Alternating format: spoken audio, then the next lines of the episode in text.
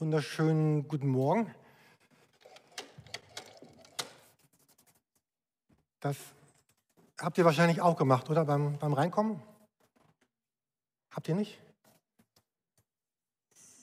Ihr habt eure Hände nicht desinfiziert. Also das ist. Also ich bin ein bisschen verwirrt, aber gut. Ähm, aber ihr kennt unseren Spender, Wolf. Du hast ihn in deinem Auto Ne? Corona fing an, ich habe keinen bekommen, dich panisch angerufen, Wolf, wo kriegen wir einen Ständer her? Du hast diesen wunderschönen Edelstahl gebürsteten Ständer hier für uns besorgt. Die Feuerwehr hat gesagt, die ist nicht ganz Brandschutz. Hier muss noch eine, wir bauen noch eine Klammer, muss hier noch rum. Weil das könnte runterfallen und brennen. Also deswegen im Foyer, aber ist doch schön, ne? Das, Wolf, da kannst du jetzt nichts für, es war aber auch nicht so ganz billig, das Ding. Ne? Aber gut, es war Corona, alle wollten so ein, so einen Teil haben. Ähm es gibt so eine Begebenheit, da ist, ist Jesus zum, zum Essen eingeladen und dann kommt er und, und setzt sich hin und äh, fängt an zu essen und er ist bei so einem, er bei einem Pharisäer zum, zum Essen eingeladen ich weiß nicht, nicht, ob alle wissen, was, was Pharisäer waren. Das waren Leute, die, die wollten unbedingt so leben, äh, dass Gott wirklich mit ihnen zufrieden ist. Die haben gesagt, Gott ist nicht so eine Person am, am Rand meines Lebens, der ist wirklich in der Mitte. Und ich, und ich möchte, dass, äh, dass mein Leben zu dem passt.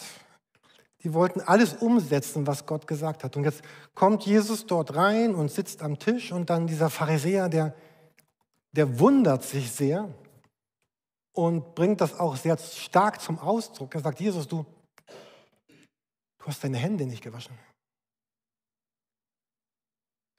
Wie kann das sein, Jesus, dass du hier an, an, an meinem Tisch sitzt und du, du hast deine Hände nicht gewaschen? Warum eigentlich diese Verwunderung? Also wahrscheinlich hat eure Mutter auch zu euch gesagt, ne, Jungs, komm, Mädels, vorm Essen Hände waschen, oder? Wir hatten bei uns, wenn ihr bei uns die letzten zwei Jahre mal zu Besuch wart, da hing so ein Schild an der Zwischentür, bitte erst Hände waschen. Zuerst haben wir noch gelacht, als die ersten beiden Corona-Wochen waren am Ende, oh ja, erstmal Hände waschen und dann so einen tollen Spender hatten wir nicht, aber der ist wirklich schön. Ne? Der macht den so zu. Das riecht auch so. Also, äh, oder wir haben einen neuen Hund jetzt seit drei Wochen heute. Ne? Und natürlich macht das Sinn, der Hund ist noch nicht so ganz alt und der schleckt und leckt und der, wir füttern den auch mit der Hand im Augenblick. Also, na klar, also das mit dem Händewaschen ist eigentlich gar nicht so, ich finde, es gar nicht so ganz verkehrt. Ne? Ähm, aber hier bei diesem, bei diesem Essen, wo, wo Jesus hier eingeladen war, äh, diese, diese Verwunderung von, von diesem Pharisäer, da ging es nicht um Hygiene, da ging es auch nicht um irgendwelche Reinheitsvorschriften oder Mama hat gesagt, wasch dir bitte die Hände vorher, sondern äh, diese Pharisäer, die wollten ja das richtig gut machen, was, was Gott gesagt hat. Und ähm, es gibt so eine, Gott hat im Alten Testament, im ersten Teil der Bibel, also ganz oft genau das hier auch äh, sozusagen, er hat es gefordert, dass, dass Leute ihre, ihre Hände waschen. Da gibt es so eine Stelle in 2. Mose 30, da sagt Gott zu den Leuten, die in der, im Tempel da arbeiten, in der Stiftshütte, er macht ein Wasserbecken aus Bronze und ein Gestell dafür, also so ähnlich wie dieses hier. Es soll den Priestern für ihre Waschungen dienen. Stellt es zwischen dem Zelt der Begegnung und dem Brandopferaltar auf und gießt Wasser hinein. Dann können sich Aaron und seine Söhne Hände und Füße darin waschen. Bevor sie in das Zelt der Begegnung eintreten, müssen sie sich mit Wasser waschen, sonst werden sie sterben. Und die Pharisäer die haben das natürlich gut gemeint und die haben gesagt, ja, wenn das für die gut war, dann ist das bestimmt gut. Immer dann, wenn man ein Haus betritt und besonders dann, wenn man isst, waschen wir uns vorher die Hände. Man hätte ja unrein sein können, irgendwie auf dem Markt ein Stück Schweinefleisch anfassen oder irgendeinem Nicht-Juden die Hand schütteln können aus Versehen oder berühren können. Man hätte ja irgendwie schmutzig sein können. Und ähm, also immer dann Hände waschen. Und aus vielen Religionen der Welt kennen wir auch heute noch, noch rituelle Waschungen. Und die haben immer das gleiche Ziel, dass man Gott möglichst rein und möglichst sauber begegnen möchte. Und es ist immer natürlich ein Symbol, weil Wasser reinigt ja nun nicht, nicht vor Gott unser Leben wirklich. Es reinigt natürlich vor gewissen Bakterien, aber jetzt nicht in diese Richtung. Es ist immer ein Symbol. Ähm, und später in der Bibel taucht dann ja auch Pontius Pilatus auf, der Jesus zum, zum Tode verurteilt, auf Druck eben dieser Pharisäer und anderer Juden, die Jesus loswerden wollen. Und dann kommt ja diese, diese berühmte Szene der Weltgeschichte, ne, wo, wo Pilatus sagt, ich, ich tue das zwar, aber ich wasche meine Hände in Unschuld. Also er, er, er begeht ein Verbrechen, er verurteilt jemanden zum Tode, wo er weiß, dass er gar nicht schuldig ist, aber sagt, ich wasche meine Hände in Unschuld. Also spätestens da merkt man, dass diese Waschungen so sehr ambivalent sind. Und hätte mal Pilatus auf seine Frau gehört, die hat nämlich ihm gesagt, Pilatus, lass das, verurteile ihn nicht und dann kannst du deine Hände wirklich waschen. Also dieses Waschen der Hände ist ein Symbol für, äh, für, für Reinheit. Also es soll mir sagen, ich möchte jetzt Gott begegnen, aber ich brauche dafür eine, eine Reinheit. Also Jesus beim Essen eingeladen, setzt sich hin, wäscht sich die Finger nicht. Der Pharisäer empört, Jesus, wie kann das sein? Wäscht deine Hände nicht. Und dann gibt es jetzt hier so einen Dialog oder ein, mehr so ein Gespräch, ist kein Dialog. Also Jesus sagt dem Pharisäer etwas und wir sehen jetzt hier so in Lukas 11, genau, 11, 37 bis 42, wir sehen da einen Jesus, der ein bisschen schroff ist. Also es ist nicht der Jesus, den wir so manchmal so vor Augen haben. Ich lese uns mal den Text vor und ihr könnt auch gerne mitlesen. Da sagte der Herr zu ihm, so seid ihr Pharisäer. Das Äußere von Bechern und Schüsseln haltet ihr sauber, euer Inneres aber ist voller Habgier und Bosheit. Wie dumm von euch hat Gott, der das Äußere schuf, nicht auch das Innere gemacht? Gebt einmal den Armen, was ihr in den Bechern und Schüsseln habt, dann ist auf einmal alles rein für euch. O wehe euch, ihr Pharisäer. Von den kleinsten Küchenkräutern gebt ihr noch den zehnten Teil ab, lasst aber das Recht und die Liebe zu Gott außer Acht. Das eine hättet ihr tun und das andere nicht lassen sollen. Also wir erleben hier einen Jesus, der schon etwas, etwas kantiger ist, auf diese Frage des Pharisäers, warum, warum wäschst du eigentlich keine Hände? Also diese äußeren Waschungen sollten ja etwas Inneres deutlich machen. Und was Jesus sagt, liebe Pharisäer, ihr, ihr habt euren Glauben, ihr habt irgendwie das Innere weggelassen und habt diesen äußeren Teil beibehalten. Also dieses, dieses Waschen, dieses Abgeben von diesen Küchenkräutern, da, äh, das macht ihr alles noch ziemlich gut. Aber, aber das Innere, äh, das habt ihr irgendwie aufgegeben. Und genau das ist später auch in der Kirchengeschichte auch der Christen passiert. Ja? Dann, es gab die Taufe, es gab die Beichte, ähm, es, es, gab ganz vieles, was Ausdruck eines Glaubens war. Und dann hat man das Äußere beibehalten und das, das Innere über Bord geworfen. Ich finde, die größte Karikatur, Entschuldigung, falls jemand aus Italien kommt, sind diese italienischen Mafia-Filme. Kennt ihr die, wo dann äh, Don Signore irgendwas geht in die Kirche, nimmt dieses Weihwasser, ne, Wasser, bekreuzigt sich, äh, betet, spricht ein Vater unser, geht zur Beichte und geht raus und plant den nächsten Raub, den nächsten Mord, den nächsten Überfall. Das ist so die Karikatur dessen, äh, was, wenn Glaube, wenn der innere Glaube weg ist und das Äußere bleibt. Und das ist das, glaube ich, warum Jesus hier auch so, so schroff ist. Ich meine, ist nicht nur ein italienischer Mafia-Film, kann uns genauso passieren hier in Deutschland. Wir sitzen im Gottesdienst, wir, wir singen Lieder, wir beten, hören eine Predigt und gehen ins Foyer und blubbern irgendjemand an. Weil er was falsch gemacht hat oder hat falsch geparkt oder, oder hat letzte Woche irgendwas nicht gemacht oder irgendwas Dummes oder wir regen uns auf über irgendwen, finden richtig bittere, harte Worte gegen, gegen irgendwen, bin so ein bisschen pissig. Ähm, wie dumm. Ähm, und heute sind wir in der vorletzten Predigt unserer Predigtreihe mit den antiken Fragen und den aktuellen Antworten. Schaut gerne die ganze Predigtreihe, wenn ihr sagt, heute ist aber ziemlich einseitig. Ja, heute wird auch sehr einseitig. Aber wenn ihr das Ganze hört, dann seid ihr ziemlich vielseitig. Ähm, heute geht es über den Materialismus oder über das Innen und Außen.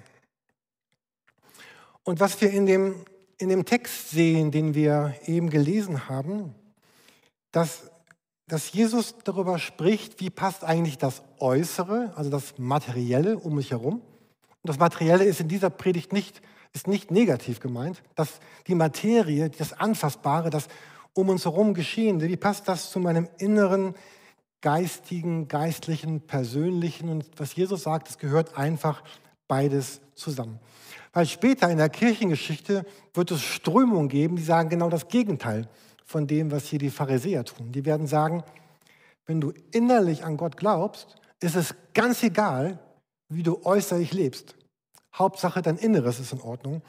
Und ähm, was, worum es Jesus hier geht in diesem Text, ich denke, das ist hier das Ende von Vers 42.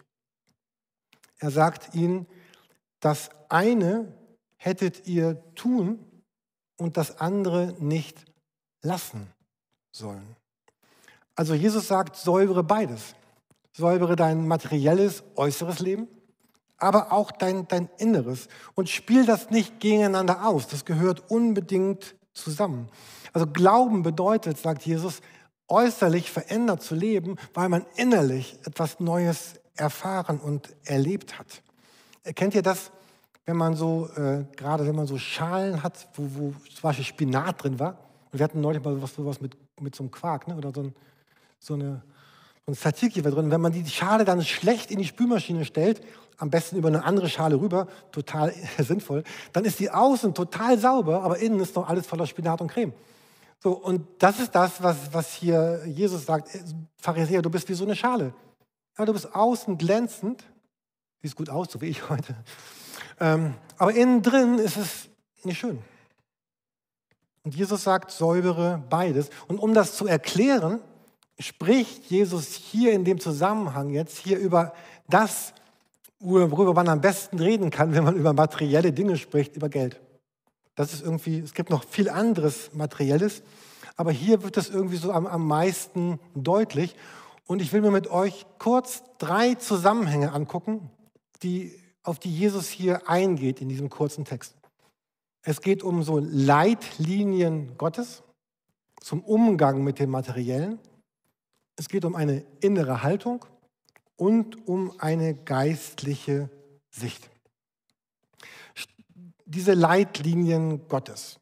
Vers 42, bei dem Vers bleiben wir heute ein bisschen.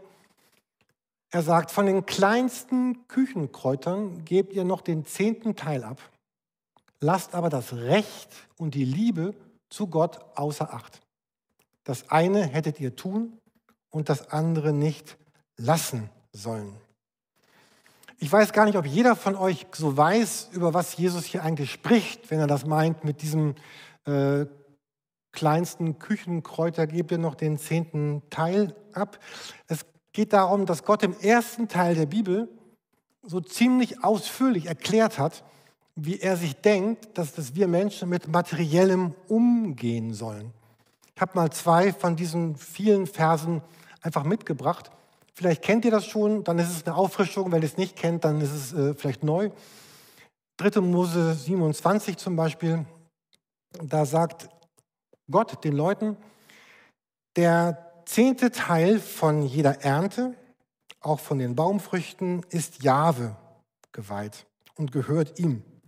Jeder zehnte Teil von Rindern, Schafen und Ziegen, das unter dem Hirtenstab hindurchgeht, soll Jahwe geweiht sein. Sprich, den zehnten Teil von all dem, was die so eingenommen haben durch ihre ganze Arbeit, sollten sie in den Tempel bringen zum Priester. Und da gibt es wieder Auflagen, was die damit tun sollen.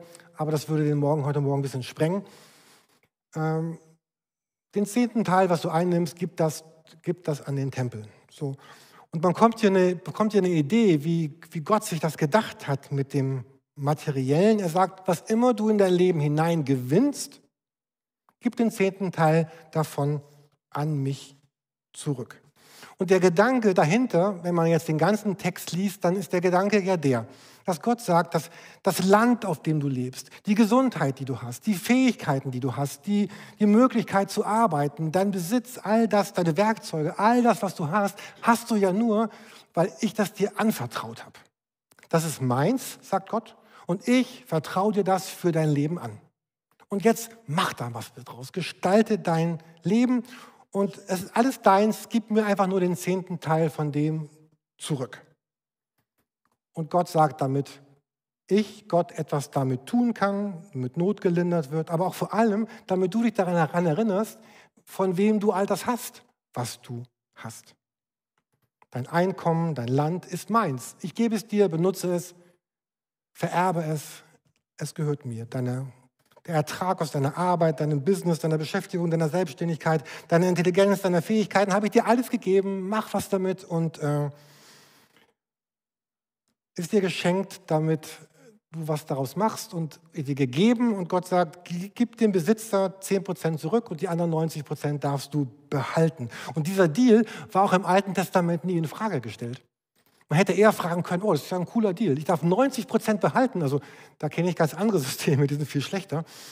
Ähm, das war so eine Win-Win-Lösung. Groß ist eigentlich, Gott ist eigentlich ziemlich großzügig. Er will nur 10% zurück. Äh, und 90 darf man behalten. Und das war das, wo Jesus sagt, äh, das macht ihr gut, Pharisäer. Ihr bekommt einen Sack Küchenkräuter, gebt 10% ab, behaltet 90, das, das ist super. Das eine hättet ihr tun sollen, das findet er gut. In der Tora-Kleingruppe, einige von euch waren dabei, haben wir darüber gesprochen, was aus dem Alten Testament, dem ersten Teil der Bibel, gehört eigentlich auch in den zweiten Teil, ins Neue Testament. Und wir hatten ja da gesagt, all das, was, was Jesus dann nochmal aufgreift und betont, das ist auf jeden Fall äh, zeitlos. Ne, und hier, es gibt ganz viele Stellen, wenn ihr ein bisschen Bibel lest, wo Jesus die Pharisäer kritisiert und sagt den Leuten, lebt nicht so wie die Pharisäer. Aber hier sagt er, hey Leute, lebt genauso, das ist gut. Macht das, macht das weiter. Also wenn du an einer biblischen Leitlinie interessiert bist und sagst, ich wäre daran interessiert, wie Gott eigentlich sich denkt, dass ich mit meinem Materiellen umgehe, wäre hier so eine biblische Leitlinie. Wenn du möchtest, dass dein Leben zu dem passt, was Gott sich gedacht hat, mach's einfach so. Aber dann geht es nicht nur um diese Leitlinie, es geht dann auch um eine innere Haltung. Er sagt nämlich, aber ihr lasst das Recht, ihr lasst das Recht außer Acht. Dann kann man sich fragen, was soll das? Die machen doch alles richtig, die Pharisäer. Die geben doch den zehnten Teil zurück. Welches Recht lassen die denn außer Acht? Es geht um, um diesen Text hier ich, äh, aus Sacharja. Ich möchte uns nochmal zeigen, falls ihr ihn gerade nicht gegenwärtig habt. Da sagt Gott in Sacharja 7, Jahwe, der allmächtige Gott, sagte damals zu ihnen, richtet, richtet gerecht, also hier geht es um dieses Recht, und geht liebevoll und Barmherzigkeit miteinander um. Unterdrückt die Witwen, äh, die Waisen und die Witwen nicht, auch nicht das, die, die Ausländer oder Armen, schmiedet in euren Herzen keine bösen Pläne gegeneinander. Also was Paulus hier, äh, was Jesus den Pharisäern sagt, Pharisäer, wenn ihr, wenn ihr das gut macht hier mit diesem zehnten Teil, das, das finde ich gut, aber das hat alles keinen Wert, wenn ihr gleichzeitig äh, die, die Waisen und Witwen, Ausländerarmen unterdrückt und böse Pläne in euren Herzen habt. Und diese hier genannten Gruppen, Witwen, Waisen, Ausländer, Armen, das waren ja damals die besonders, besonders, besonders rechtlosen Menschen. Die waren ohne Versorgung, die waren ohne Einkommen. Die hatten wenig Möglichkeiten und auf der sozialen Leiter standen die ganz unten. Es gab keine Rentenfortzahlung für, für Witwen. Witwen hatten plötzlich nichts mehr. Und Gott sagt, ich suche Menschen, die so ein Drängen auf ihrem Herzen haben, so eine innere Haltung. Ich will genau die Menschen lieben. Ich will genau das unterstützen, das auf dem Herzen haben, was bedürftig ist, was meine, was meine, meine Zuwendung braucht. Gott sucht Menschen, die ein Herz der Hingabe haben an unsere gesamte Welt. der wichtigste Vers im Neuen Testament, Johannes 3,16 vielleicht. So sehr hat Gott diese Welt geliebt. Und Gott sucht Menschen, die unsere Welt lieben. Egal wie sie aussieht. Die diese Welt und die Menschen in dieser Welt lieben, auch egal, was diese Menschen tun. So ein, so ein innerer Test könnte sein für so eine Haltung, zu sagen, euch oh, wünschte mir, ich könnte noch mehr Geld verdienen, um noch mehr abzugeben, um noch mehr zu investieren. Und trotzdem diese Fischer-Story, Marzia, ne, wollen wir nicht, die ist trotzdem auch noch sehr wichtig. Ne? Äh, ich, ich, ich, wünsche mir, ein, Gott sucht Menschen, die, deren Herz übersprudelt in dem Bedürfnis, etwas zu geben. Die sagen, boah, jetzt habe ich so viel gegeben, aber ich könnte eigentlich, ist gar nicht so viel, ich könnte noch viel mehr. Und umso mehr wir unseren Besitz zurück investieren, umso mehr werden wir froh und frei. Unsere Autos, äh, unsere Häuser werden alt, unsere Autos bekommen Motorschäden, Unsere Kleidung nutzt ab und irgendwann wollen unsere modernen Smartphones die neuen Updates nicht mehr nehmen. Wir müssen Neues kaufen. Und Jesus sagt, so was ich ins Reich Gottes investiere, das, das, das bleibt, aber das bleibt wirklich. Also es gibt eine biblische Leitlinie, das war das mit diesem Zehnten. Es gibt eine innere Haltung, nämlich so eine, was hier beschrieben wird in Sohaja 7, 9 bis 11. Und dann gibt es noch, und das ist der letzte Gedanke für heute Morgen, zudem gehört noch eine geistliche Sicht. Er sagt nämlich nicht nur, ihr lasst das Recht außer Acht, sondern ihr lasst die Liebe zu Gott außer Acht. Also das, was, was Jesus bei diesem Pharisäern so kritisiert, dass der, der Motor für ihr Tun war nicht diese, diese herzliche Liebe zu Gott.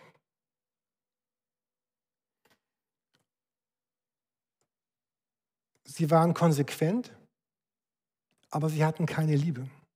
Kennt ihr Menschen, die konsequent sind und keine Liebe haben? Das ist, das ist furchtbar. Meine, Menschen, die lieben, aber nicht konsequent sind, ist auch doof.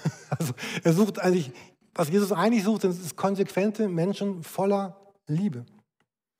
Es gibt in der Bibel zwei Kapitel, 2. Korinther 8 und 9, da verwendet Paulus zwei ganze Kapitel, und damals war Papyrus echt kostbar, dafür, um über eine Geldsammlung zu schreiben.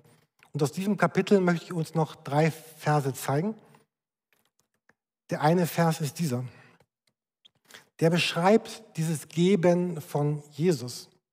2. Korinther 8, Vers 9. Ihr wisst ja, welche Gnade uns unser Herr Jesus Christus erwiesen hat. Obwohl er reich war, wurde er arm für euch. Denn durch seine Armut solltet ihr reich werden. Und wenn wir Jesus ansehen, sein Leben, dann sehen wir, wie er, wie er innerlich, geistlich und materiell arm wurde für uns Menschen. Ostern schauen wir uns diese Szene der, der Kreuzigung ja auch wieder an am Karfreitag. Und dort gibt es eine Szene, wo bis auf die Unter-Unterwäsche Jesus auch das letzte Shirt noch vom, das letzte Kleidungsstück vom, vom Leib genommen wird. Und die Soldaten würfeln darum, wer das bekommen darf. So diese Liebe zu Gott lebt eben davon zu sehen, wie weit Jesus bereit war für, für seine Liebe zu uns zu gehen. Er wird arm am Kreuz in allen Bereichen. Und, und diese Liebe von ihm und diese Liebe zu ihm zurück soll so der, ist das, was Jesus eigentlich so vermisst hat bei den Pharisäern. So diese, diese, diese innere Sehnsucht, diese innere Liebe zu Gott hin. Und im nächsten Kapitel, ähm, das sind auch die letzten Verse für heute, ähm, da beschreibt Paulus das so, denkt dran, wer sparsam sät, wird auch sparsam ernten. Wer reichlich sät, wird reichlich ernten. Jeder gebe so viel, wie er sich im Herzen vorgenommen hat, nicht mit Verdruss oder aus Zwang. Gott liebt fröhliche Geber und kann euch mit derartig vielen Wohltaten überschütten, dass ihr nicht nur jederzeit genug für euch selbst habt, sondern auch noch reichlich Gutes tun könnt. Hier in diesem Text geht es um eine Großzügigkeit, die Gott sich wünscht, die nicht angeordnet werden kann. Man kann diese Großzügigkeit nicht anordnen. Man kann sie nicht einfordern. Genauso wie man Liebe nicht anordnen oder einfordern kann. Und, und Gott meint nicht, wenn wir jetzt gar keine Wahl hätten und automatisch 10% von all dem, was in unser Leben kommt, auf Gottes Tisch landen würde, das wäre gar nicht das, was Gott wollte. Gott will, dass wir aus einer freien, glücklichen Entscheidung sagen, Chaka, das ist das Beste, was in meinem Leben passieren kann. Ich bin so reich beschenkt. Ich gebe das zurück, ich bin so fröhlich. Vielleicht kann ich noch ein bisschen mehr geben. Ähm, man kann das nicht befehlen. Und das ist auch der Hauptgrund, glaube ich, warum im Paradies damals diese verschiedenen Bäume standen. Und wo dieser eine Baum war, wo Gott sagt, tu das nicht, aber wenn du es tust, dann, dann tust du es. Und dann hat es Folgen. Aber weil Liebe einfach, äh, äh, weil Liebe, Liebe, die gezwungen ist, ist keine Liebe. Man muss immer entscheiden gegen der dürfen, äh, entscheiden, dagegen entscheiden dürfen.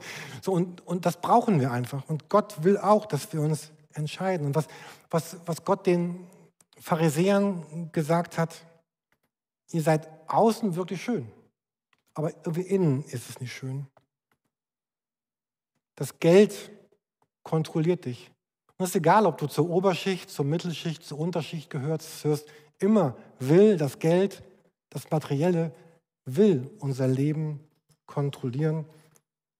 Und der einzige Weg daraus ist, seine Macht zu brechen. So, ich habe letzte Woche ein Zitat gehört in einer Predigt von Tim Keller und ich habe mich bis eben gerade gefragt, ob ich das hier wirklich vorlesen will. ähm, ich lese das trotzdem mal vor und ich würde euch einladen, mit mir einfach, es ist auch gar nicht so schlimm, aber ich würde euch einladen, mit mir beim Kaffee trinken im Foyer, es gibt noch Kaffee, Cappuccino, Espresso, Latte Macchiato, mit mir einfach drüber zu sprechen. Wenn ihr sagt, oh, das kann man aber so nicht sagen, Jürgen, das ist ein bisschen unhöflich.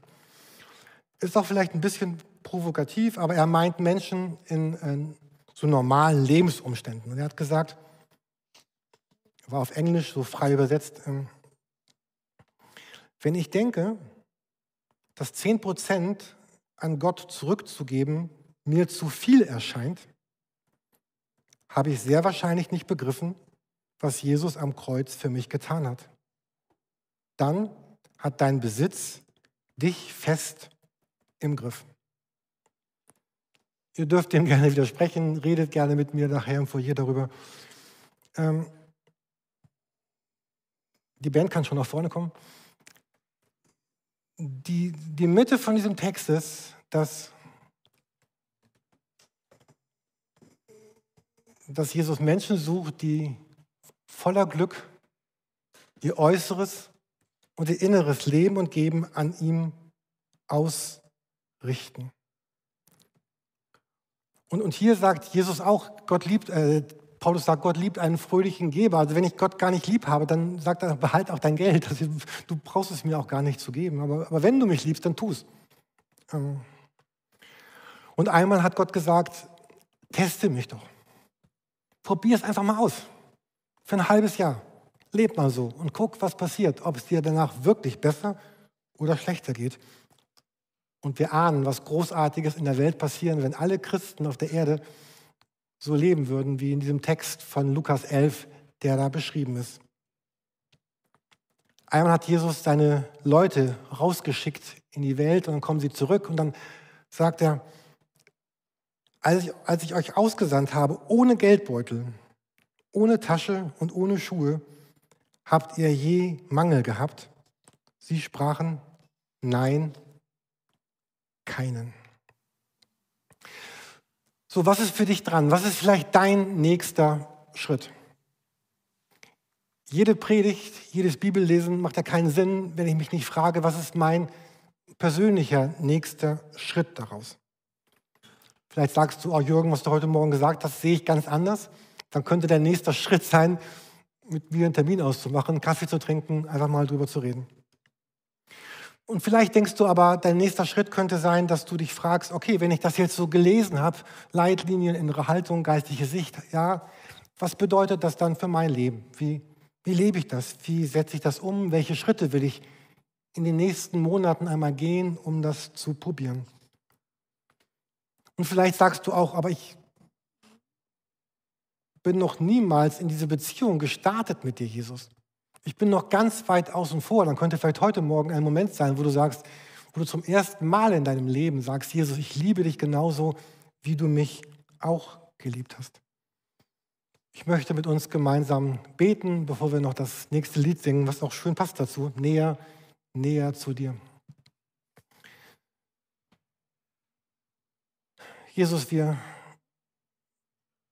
wir sehen dich ja als den, der der so seinen Reichtum im Himmel losgelassen hat, um auf die Erde zu kommen. Und ich wünschte mir für mein Leben auch, auch diese Haltung. So nicht, nicht festhalten zu müssen, sondern wirklich loslassen zu können. Wirklich loslassen zu können. In der Erwartung, dass, dass du dich kümmerst in dem Glauben daran, dass, dass deine Liebe mich und uns tragen wird. Jesus, du siehst jeden, der gerade in seinem Herzen vielleicht Gedanken hat, vielleicht Entscheidungen formuliert hat oder innerlich noch kämpft mit irgendwas. Bitte zeig dich, bitte berühre du. Und ich möchte gerne noch mit dir beten, wenn du sagst, ich will heute zum ersten Mal in meinem Leben so Jesus einladen, dann könntest du, könntest du vielleicht, vielleicht so beten, Jesus, ich danke dir, dass, dass du mich lieb hast, dass du mich liebst und ich, ich möchte dir auch meine Liebe zurückgeben. ich möchte von heute an jemand sein, der mit dir lebt, der sich führen lässt von dir, leiten lässt von dir und in dir wirklich Glück und Ewigkeit und Fülle und alles Schöne in dieser Welt findet. Nimm mein Leben in deiner Hand bestimme du, lass mich dein Sohn und deine Tochter sein. Ich möchte mein Leben mit dir leben. Ich danke dir dafür. Amen.